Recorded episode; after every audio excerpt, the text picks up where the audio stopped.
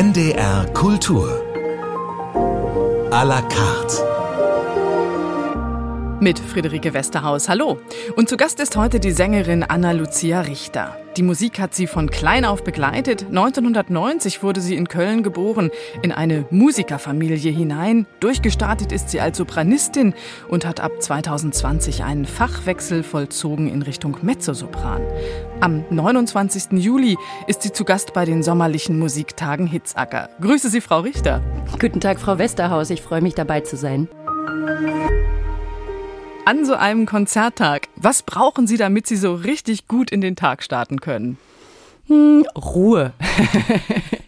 also ich habe eigentlich wirklich meinen, meinen Routineplan für Konzerttage. Da passiert eigentlich sehr, sehr wenig und je weniger Ablenkung, desto besser. Ich bleibe da ganz bei mir und fokussiere mich, schlafe viel, esse rechtzeitig die richtige Menge an Pasta, immer an Konzerttagen Pasta. Oh, mit einer bestimmten Soße? ähm, nee, eigentlich. Äh, möglichst kein Knoblauch für die Kollegen, die freuen sich dann. Aber Pasta, damit sie dann gut durchhalten können. Ja, das ist tatsächlich für mich die beste Nervennahrung. Einerseits kann ich das irgendwie auch essen, wenn ich nervös bin und auf der anderen Seite hält es gut vor und hält lange, weil man kann natürlich jetzt nicht eine halbe Stunde vor dem Singen irgendwie viel essen. Das muss schon drei Stunden vorher ungefähr passieren und dann nützt das nichts, wenn man dann nur ein kleines Salätchen zu sich nimmt, auch wenn das vielleicht sehr damenhaft wäre. Jetzt gibt es ja Sängerinnen und Sänger, die am Konzerttag vor dem Auftritt lieber gar nicht singen oder nur so ganz unmittelbar vorher ein paar Einsingenübungen machen, ansonsten den Schnabel halten tagsüber. Wie ist es bei Ihnen? Ja, das ist schon auch so ähnlich. Also ich mag es wahnsinnig ungern, zum Beispiel Generalproben am Konzerttag zu haben. Manchmal gibt es das, wenn Orchester zum Beispiel nicht anders ähm, disponieren können. Aber die Gefahr her ist einfach immer da, dass man dann mm, schon das kleine Glitzern von der Stimme zu früh verschenkt und nicht mehr für den Abend aufhebt oder auch den Fokus. Und man muss ja auch immer sich vorstellen, dass wir Sänger wenigstens drei, besser fünf Stunden vor dem Singen wach sein müssen, damit die Stimme wirklich gut durchblutet und fit ist und wir uns nicht wehtun. Das ist ja ähnlich wie bei äh, Leistungssportlern. Und wenn dann zum Beispiel eine Generalprobe um zehn ist, dann heißt das spätestens um sechs aufstehen und das an einem Konzerttag, wo dann abends der Fokus sein muss. Da kann sich jeder vorstellen, das ist nicht die beste Aufteilung der Kräfte. Von daher stimmt das schon. Also ich singe gerne maximal eine halbe Stunde äh, als Anspielprobe vor dem Konzert. Ist interessant, das war mir so auch nicht bewusst, dass es tatsächlich doch so lange braucht, bis die Stimme wirklich ganz da ist, dass man also, äh, wie Sie sagen, drei bis fünf Stunden vorher wach sein muss, um dann wirklich die Präsenz zu haben in der Stimme. Ja, das ist schon so. Also vielleicht hört man nicht alles immer, äh, man fühlt es aber selber und es ist, geht einfach auch um die Flexibilität der Stimme, dass sie sozusagen freiwillig alles gibt und man nichts erzwingen muss. Und das ist natürlich auf Dauer äh, sehr wichtig. Über das Hitzacker-Programm werden wir natürlich gleich noch sprechen. Erstmal wollen wir Sie hören, hier noch als Sopranistin, also vor ihrem Fachwechsel zum Mezzosopran, La mia turca che d'amor von Claudio Monteverdi. Da geht's also um die Liebe, oder? Ja, das ist ein sehr süßes und verrücktes kleines Stückchen, was ich damals mit äh, Luca Pianca und ähm, seinen Kollegen aufgenommen habe. Und das ist wirklich sehr witzig, weil eigentlich heißt die Übersetzung natürlich meine Türkin. Und es hat sehr türkische Einflüsse in der Musik. Ich weiß, dass Luca, ähm, der hatte ungefähr acht Instrumente dabei bei der Aufnahme, auch ein Instrument aus dem orientalischen Raum dafür genutzt hat. Und man hört das auch in der Musik, dass da ganz viele orientalische kleine Verzierungen drin sind. Aber es ist letztlich eine Metapher. Es geht nicht wirklich um eine Türkin, sondern um das Klischee, was man sich in Italien vorgestellt hat. Es war nämlich sehr en vogue, dass alle Damen sich geschmückt haben, dass sie möglichst orientalisch aussahen mit Federn in den Haaren und irgendwelchen Accessoires. Und äh, es geht natürlich darum, dass seine Türkin ähm, die Türkin den Geliebten nicht erhört. Und ganz am Anfang hören wir jetzt eine Laute, nehme ich an, ist das? Oder was ist das, was da das Solo spielt am Anfang? Das ist ja dann Luca Pianka. Das ist Luca Pianka und tatsächlich weiß ich nicht mehr, wie dieses Instrument eigentlich heißt. Es ist keine Laute, es ist eine Form der Chitarra, hm. die eben einen besonders schnarrenden, besonders metallischen Klang erzeugt ähm, und nicht so weich ist wie die Theorbe oder Laute, die man sonst in der Renaissance-Musik ganz oft hört. Also es hat wirklich etwas Knalliges in irgendeiner Form und das passt sehr gut zu diesem Stück.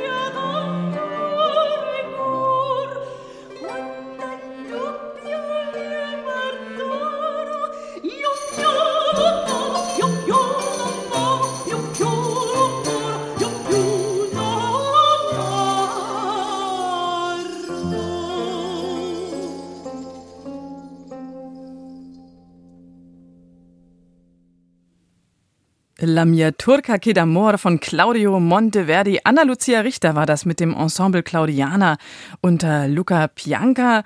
Und da war Anna Lucia Richter noch als Sopranistin beteiligt. Inzwischen ist sie in den Mezzosopran, ins Mezzosopranfach gewechselt. Das Album heißt Il Delirio della Passione.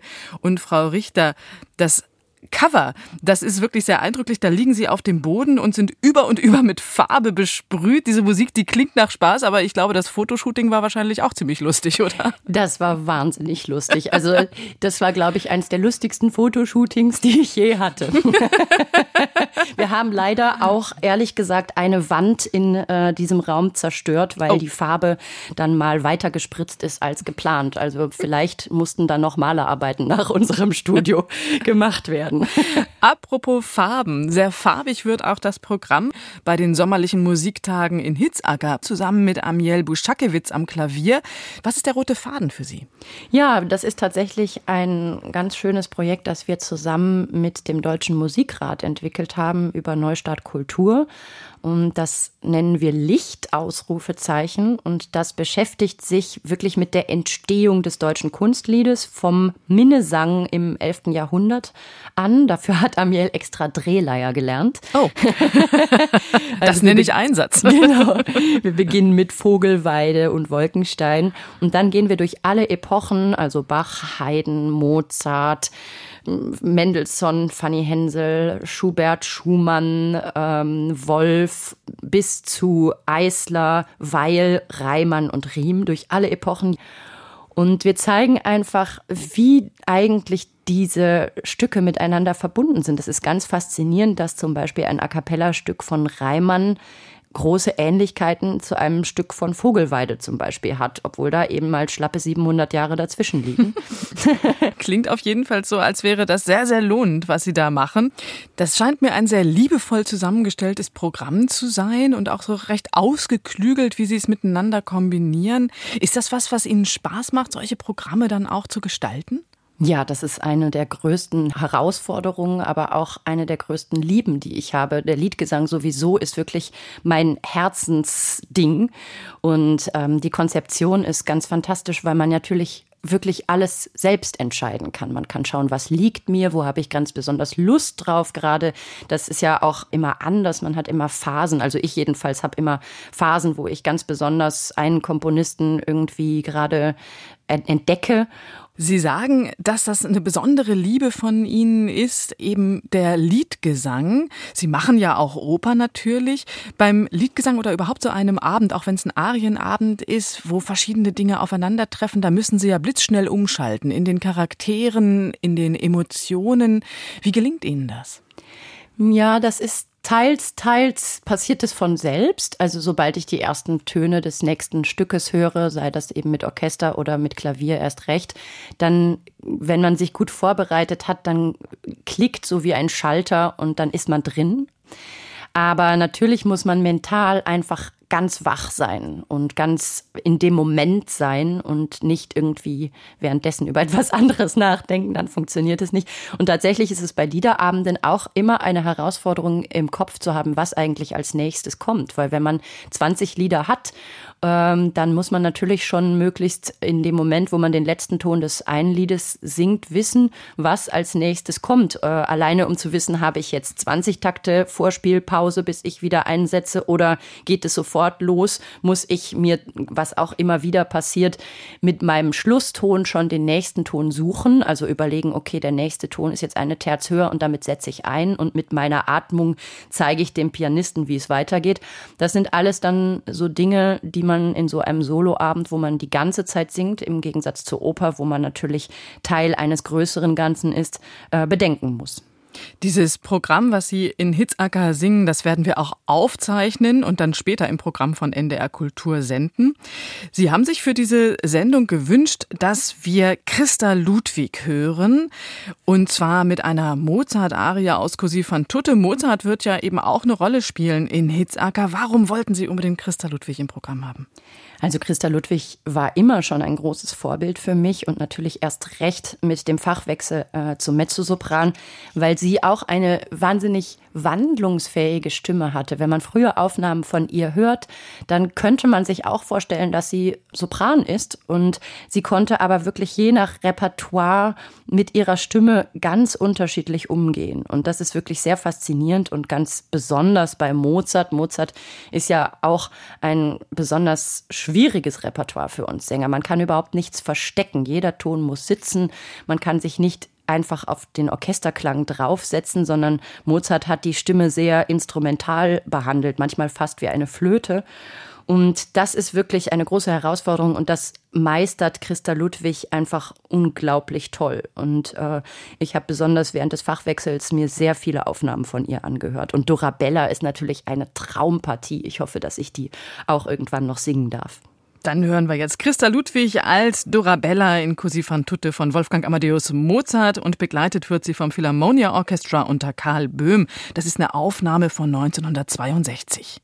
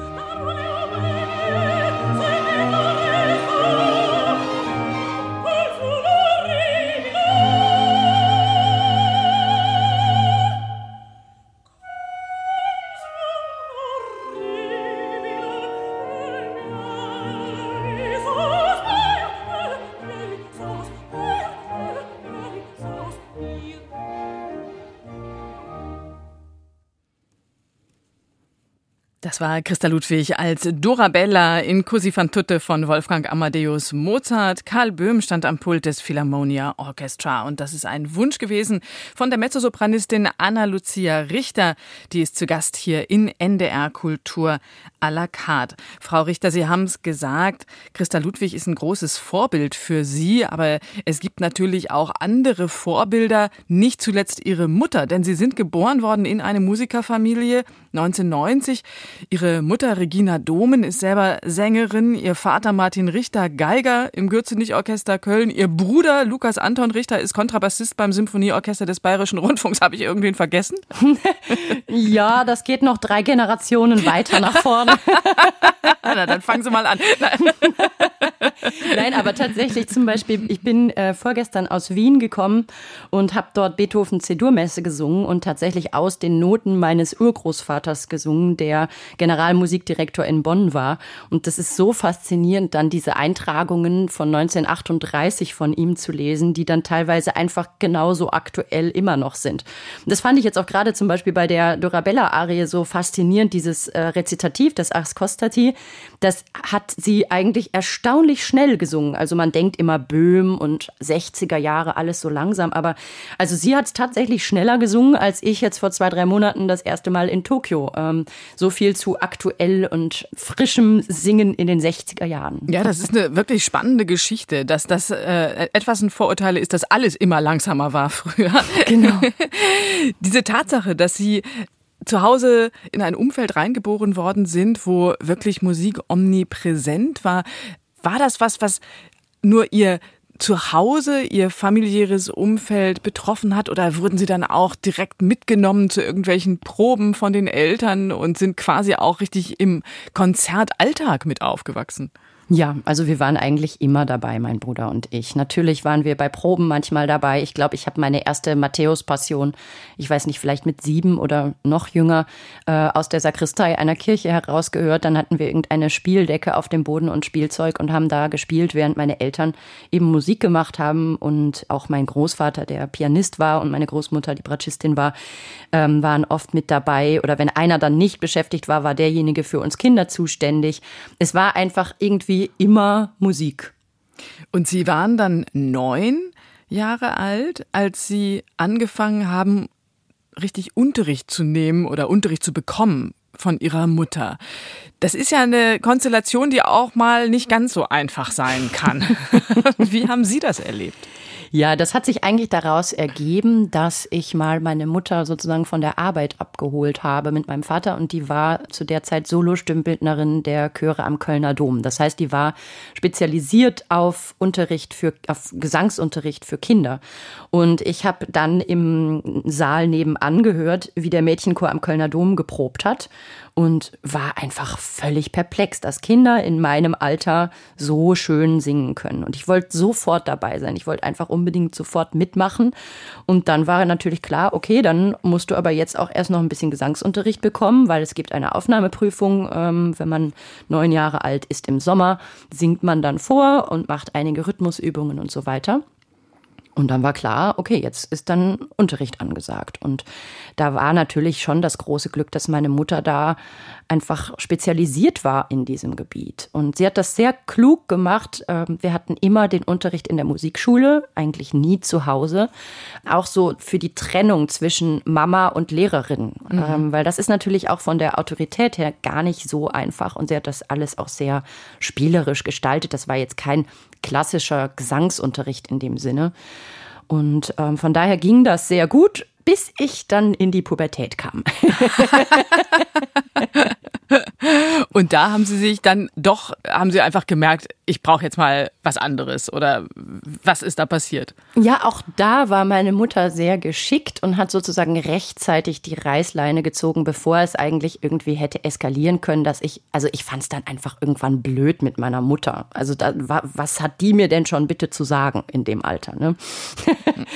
und dann äh, hat sie mich mitgenommen auf Meisterkurse zu ihrem Lehrer, das war der Kurt Wittmer. Und der hat mich dann auch intensiver dann unterrichtet. Ich hatte dann Privatunterricht bei ihm in Basel und der hat mich dann über mehrere Jahre begleitet und letztlich dann vorbereitet auf meine Jungstudium-Aufnahmeprüfung, die ich dann mit 16 Jahren an der Hochschule in Köln gemacht habe.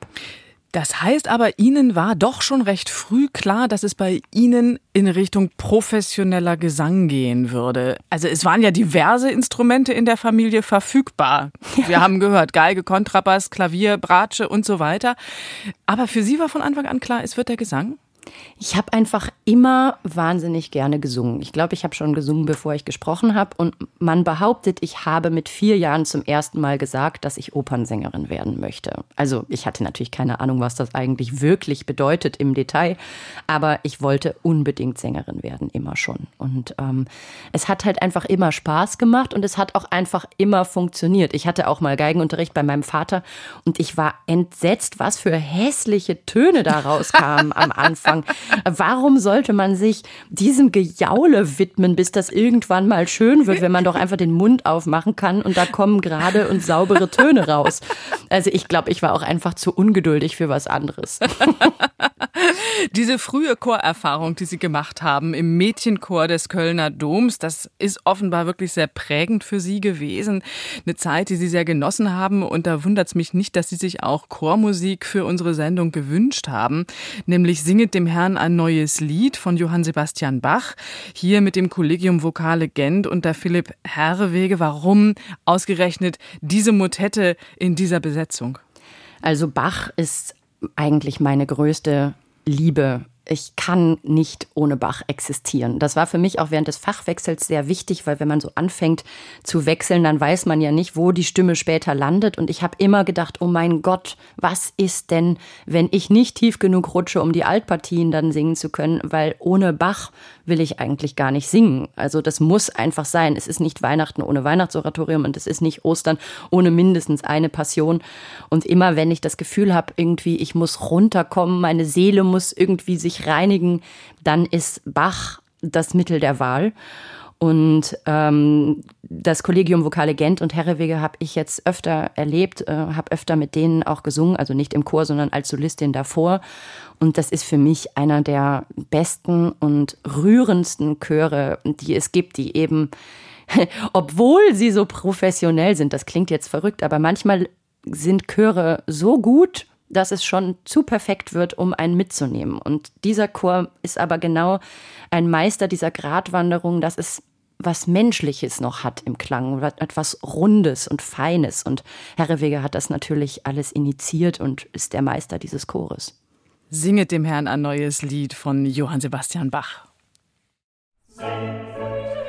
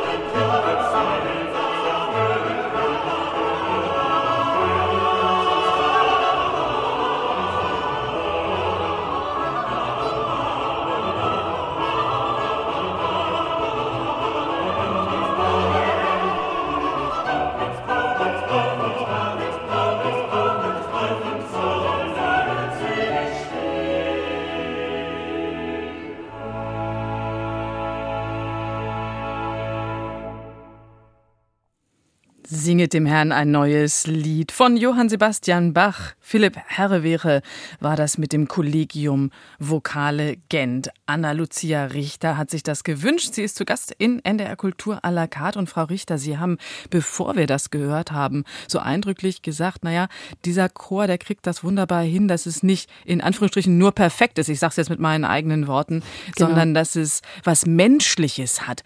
Ist denn das was, wonach Sie auch streben als Sängerin?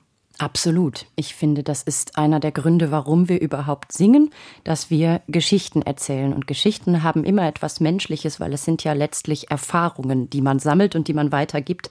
Und das ist übergreifend vom Repertoire her, ob das nun Lied ist, ob das Oper ist, ob das Konzert ist. Wir vermitteln eine Geschichte an das Publikum. Und das ist immer menschlich und das geht nur, wenn man offen ist, natürlich als Sänger offen ist, aber auch wenn das Publikum offen ist.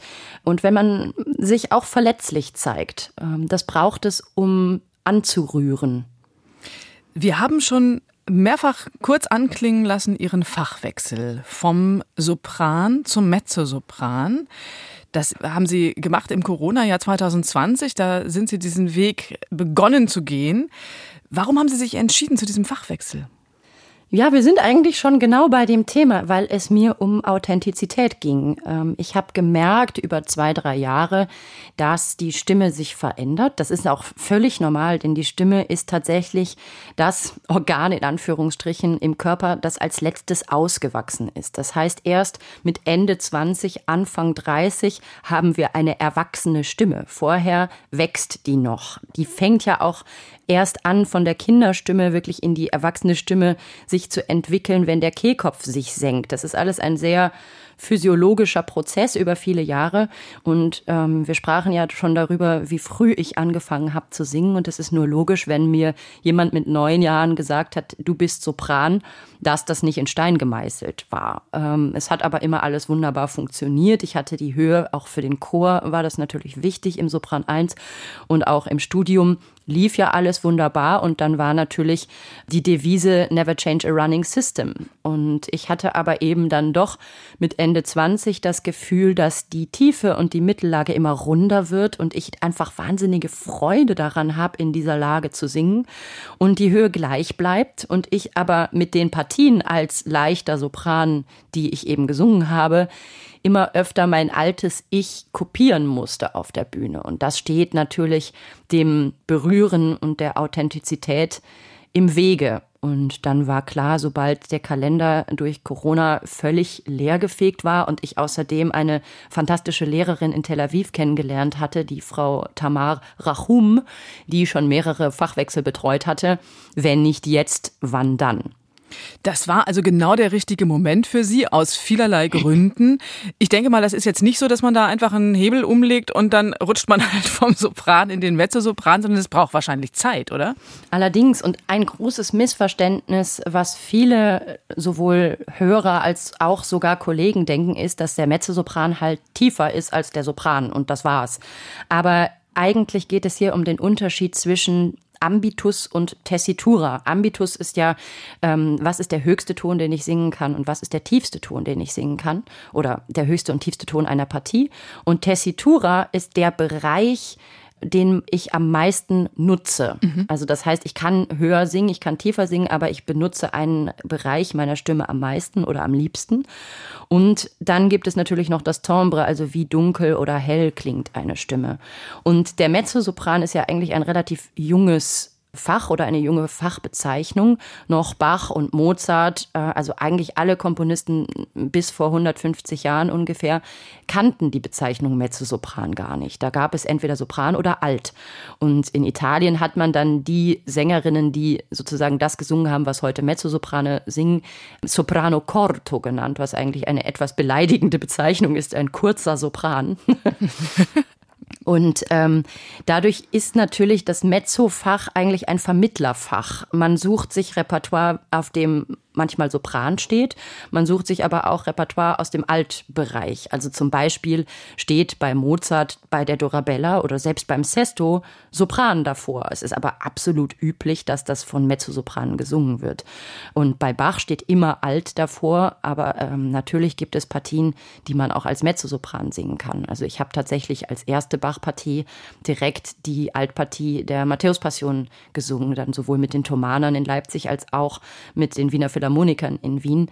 Und das ist absolut üblich, dass man sich eben als Mezzosopran dann ähm, sein passendes Repertoire zusammensucht. Das ist auf der einen Seite finde ich das ganz fantastisch, weil man natürlich selbst Entscheidungsmöglichkeiten hat. Auf der anderen Seite bedarf es dann aber natürlich auch Intendanten und Veranstalter, die nicht zu sehr in Schubladen denken und die das eben auch wissen, die die Geschichte dieses Fachs kennen. Und ihre auch. Also ich meine, es geht ja eben auch darum, das überhaupt mitzubekommen. Aha, da wird jetzt äh, gerade ein Fachwechsel gemacht bei Anna-Lucia Richter. Sie geht eben in den Mezzo.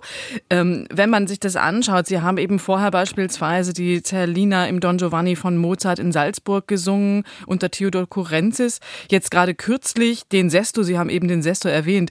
Äh, das ist eine Mezzopartie dann eben im Giulio Cesare von Händel in Köln an der Oper.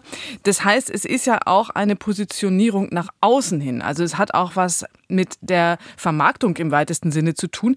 Gilt es denn für Sie, sich da richtig neu zu positionieren oder geht das dann, ist das, ist das im Grunde ein Selbstläufer, dass die Leute das mitbekommen? Na, das ist schon auch ein Prozess, ähm, der sich sozusagen an meinen eigenen Prozess anschließt. Also ich würde sagen, ich bin im Mezzofach angekommen ungefähr nach einem Jahr Technikumstellung. Also ich habe im März 2020 angefangen und dann habe ich wirklich ein Jahr lang sehr hart gearbeitet, habe wirklich alles auseinandergenommen und wieder zusammengesetzt. Das ist eine sehr, sehr intensive technische Arbeit. Aber ungefähr nach einem Jahr konnte ich sagen, jetzt bin ich so weit in dem Fach angekommen, dass ich die fachtypischen Partien gerne singe und singen kann. Und bis das aber natürlich alle Leute mitbekommen und bis man auch dann die Chancen bekommt, sich zu beweisen, weil es nützt natürlich nichts, wenn ich Partien im stillen Kämmerlein wunderbar singen kann, solange ich nicht die Möglichkeit habe, das auf der Bühne zu tun, bekommt es niemand mit. Und ähm, das ist dann jetzt ein Prozess, der sich anschließt, in dem ich jetzt eben ungefähr seit anderthalb Jahren auch schon drin bin, nach außen zu zeigen, dass ich eben als Mezzo existiere. und es ist vielleicht für den einen oder anderen auch gar nicht so einfach, der mich als Sopran viel gehört hat von diesem Klang, den er mit mir verbindet, loszulassen mhm. und zu sagen, gut, das ist jetzt eine andere Stimme und die ist aber genauso Anna Lucia Richter wie die andere Stimme. Ja, das ist eine wirklich spannende Geschichte, finde ich. Wir haben sie ja vorhin mit ihrer Sopranstimme gehört in dem Monteverdi, den wir am Anfang der Sendung gehört haben und jetzt wollen wir sie natürlich auch mit ihrem neu erworbenen Mezzo genießen können. Sie haben nämlich auch schon ein Album rausgebracht als Mezzosopranistin mit Liedern von Johannes Brahms Begleitet werden sie da von Amiel Buschakewitz. Und da hören wir jetzt mal rein. Zwei Lieder hörten wir, erst das Ständchen und dann die Mainacht. Und wenn man da ein bisschen auf den Text achtet, kriegt man schon mit, in beiden Fällen geht es um nachts, es geht um den Mond, der eine Rolle spielt. Aber ich glaube, die Gemütslage der Protagonisten ist relativ unterschiedlich in den beiden Liedern. Das stimmt. Das eine ist eigentlich so ein typisches Studentenständchen. Also eben einige äh, junge Männer stehen vor einem Fenster und musizieren für ein Mädchen, was schon in ihrem Zimmer ist. Und das ist einfach sehr, sehr süß. Und ähm, die Mainacht ist natürlich, hat viel mehr Tiefe und äh, viel mehr Nachdenklichkeit und Atmosphäre. Und Einsamkeit, ne? Ist da auch ja, aber ich finde immer die Weihnacht, obwohl es natürlich eine, eine Traurigkeit, eine, oder besser gesagt eine Melancholie hat und eine Einsamkeit, es ist irgendwie tröstlich. Es ist kein Stück, was mich äh, deprimiert oder zerstört zurücklässt. Mhm.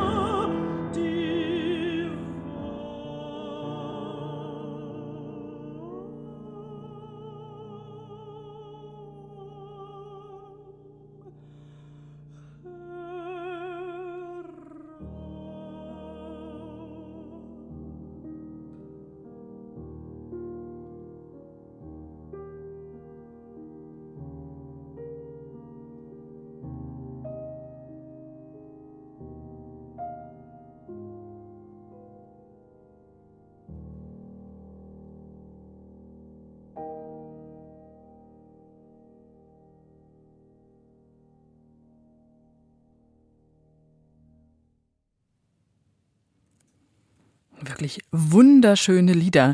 Ständchen und die Mainacht von Johannes Brahms vom aktuellen Album mit Brahms-Liedern von Anna-Lucia Richter und begleitet wird sie von Amiel Buschakewitz auf diesem Album. Anna-Lucia Richter zu Gast hier in NDR Kultur à la carte. Frau Richter, dass Sie sich nach Ihrem Fachwechsel mit dem ersten Album an die Öffentlichkeit gewagt haben mit Brahms-Liedern. Warum ist Ihre Entscheidung auf Brahms gefallen? Ja, das war eigentlich sonnenklar für mich, dass die erste Lied-CD als Mezzo Brahms sein muss, weil Brahms ist einfach der Liedkomponist, der am meisten für die mittlere und tiefe Lage geschrieben hat, der wirklich viele Lieder original eigentlich für Mezzosopran gedacht hat. Und also ich glaube sogar jetzt diesen Sommer vor 140 Jahren war Brahms verliebt in die Altistin Hermine Spieß und ähm, in Wiesbaden und hat auch ihr viele Stücke gewidmet. Also der hatte irgendwie ein Fable für sowohl tiefe Streichinstrumente, ich finde, man hört das auch immer an Bratschen und Cellostimmen in seinen Sinfonien, aber eben auch beim Gesang. Und daher bot sich Brahms einfach an und ich war dann ganz Feuer und Flamme da, eine CD zusammenzustellen und ein Programm zu entwickeln, was sich Brahms widmet als frisch gebackener Mezzosopran. Und ich bin auch ganz froh, dass diese CD irgendwie sich so entwickelt hat. Das hätte ja auch irgendwie ein, ein Fehlstart sein können, so schnell nach dem, nach dem Fachwechsel. Und jetzt bin ich sogar mit dieser CD als Sängerin des Jahres beim Opus Classic nominiert. Das freut mich natürlich sehr. Na klar, das ist eine tolle Sache. Und rausgekommen, um das noch zu sagen, ist die im Herbst 22, weil Sie sagen, es war eben wirklich relativ kurz, nachdem Sie diesen Weg beschritten haben.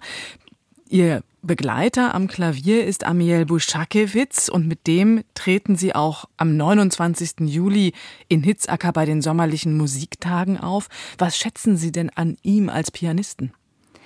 Also ich finde, Amiel ist wirklich einer der vielseitigsten und wunderbarsten Liedbegleiter, die es momentan gibt, nicht nur seiner Generation. Wir haben uns lustigerweise während Corona, also eigentlich auch während meines Fachwechsels kennengelernt. Das heißt, er ist eigentlich der erste Liedbegleiter, der mich als Sopran auch gar nicht mehr kennt. und ähm, er ist eigentlich eingesprungen. Wir hatten sehr kurzfristig, wie das eben während Corona war, einen Liederabend gemeinsam in Madrid im wunderbaren Teatro de la Zarzuela. Und wir haben sehr kurzfristig ein Maler, Schubert, Wolf-Programm dafür geprobt und erarbeitet.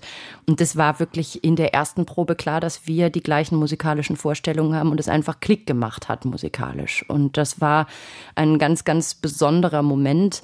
Und ähm, es ist natürlich auch einfach schön, als Liedduo dann regelmäßig zu arbeiten. Wir machen sehr viel zusammen und äh, das macht einfach sehr, sehr großen Spaß mit ihm und er atmet wunderbar mit. Das ist eine der größten Fähigkeiten, die ein Liedbegleiter braucht, vielleicht im Gegensatz zu einem Solopianisten, dass er die Stimme natürlich genauestens verstehen muss und genau empfinden muss, wo brauchen wir Sänger vielleicht ein bisschen Zeit und wo muss es schnell weitergehen.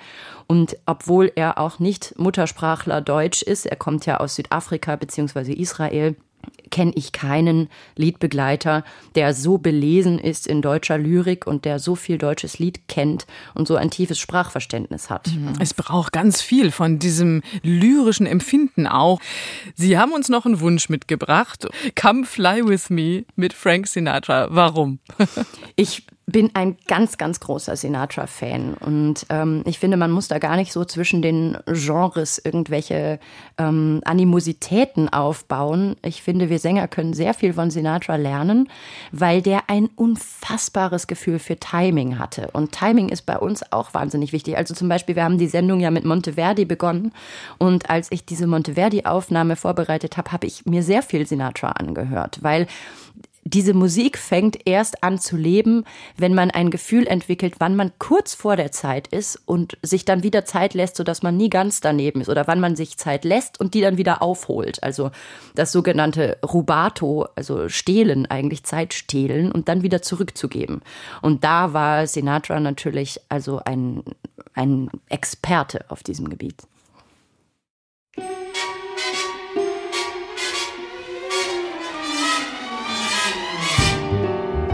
Come fly with me, let's fly, let's fly away. If you can use some exotic booze, there's a bar in far Bombay. Come fly with me, let's fly, let's fly away. Come fly with me, let's float down to Peru. In Llama Land, there's a one man band, and he'll toot his flute for you. Come fly with me, let's take off in the blue.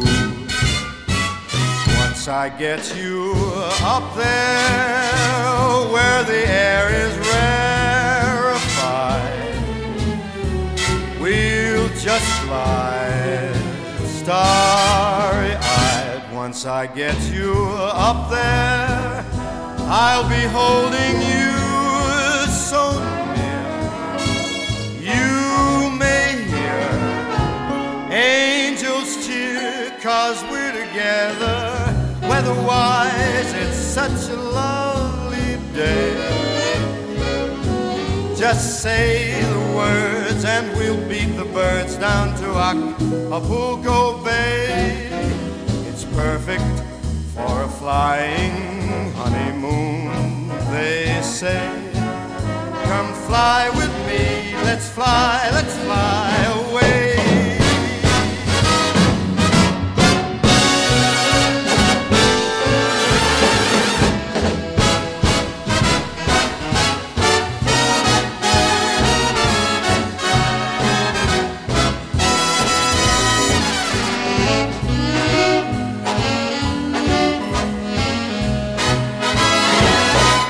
Once I get you up there where the air is rarefied, we'll just glide starry eyed. Once I get you up there, I'll be holding you so near. You may hear angels cheer, cause we're together. Weatherwise, it's such a lovely day. You just say the words, and we'll beat the birds down to Acapulco Bay.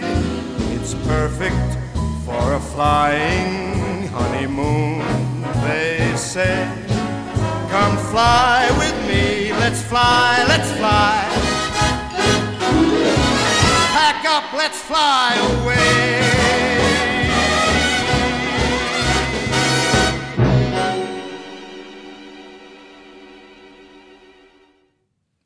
Da hat uns Anna-Lucia Richter mit ihrem Wunsch nochmal in ganz andere Gefilde geführt. Come fly with me, Frank Sinatra.